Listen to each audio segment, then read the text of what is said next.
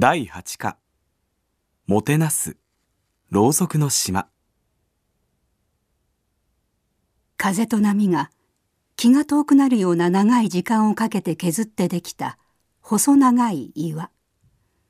その形から地元の人はろうそく島と呼んでいる。そこへ行ってみないかとホテルの人に勧められた。時間を持て余し気味でロビーをブラブラしていた私を気にかけてのことだろう。赤く沈む夕日が岩の先端に差し掛かった時にちょうどろうそくに火を灯したように見える瞬間があるとかでとても言葉にはできないほどの美しさだそうだ。足を運ぶだけの会話あるとなんとか客をもてなそうとする言葉に心が動いた。準備してくれた車で港へ向かう。あいにく空が曇り始め風も少し出てきた。夕日が見えるのかなと思っているとその思いを察したかのように海に出ると雲が切れることもあるのでと運転席から言葉をかけてくれた。夕日は見えなくても空一面が赤くなってとはるばるやってきた客を少しでももてなそうと方言混じりの言葉が続いた。自然相手のことなのにとこちらが申し訳なく思うほどに気を使ってくれる。港を出て30分余りろうそく島はすっきりと立っていた。無駄なところを一切削り取られしっかりとバランスの取れた姿で立っていた。依然として空は雲に覆われたままこれはこれで旅の思い出かと半ば諦め気分でいるところへ「今今!」と声がして客は一斉にカメラを構える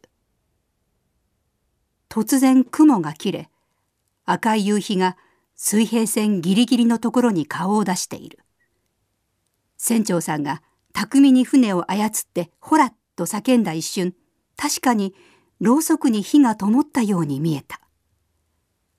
あんなに曇っていたのに奇跡だ。船内のざわめきをよそに船長さんは肩の荷を下ろしたように笑顔だった。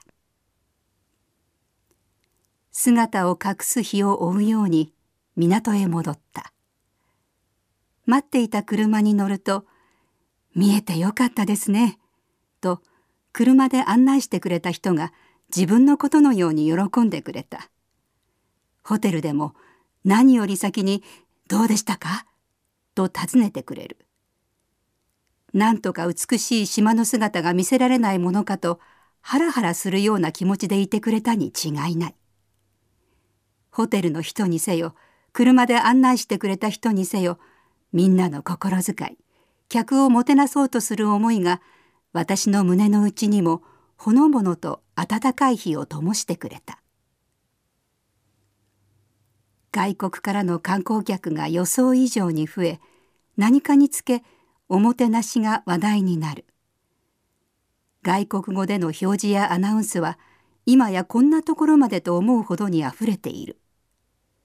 デパートもスーパーもこの機会をみすみす逃してなるものかと外国人客目当ての拡張競争に目の色を変えている。目に見えるサービスの改善もさることながらと私は考えてしまう。外国からのお客さんはたくさんのお土産と写真のほかには何を持って帰ってくれるのだろうか。ろうそく島で体験したようなおもてなしの心は届いているのだろうか。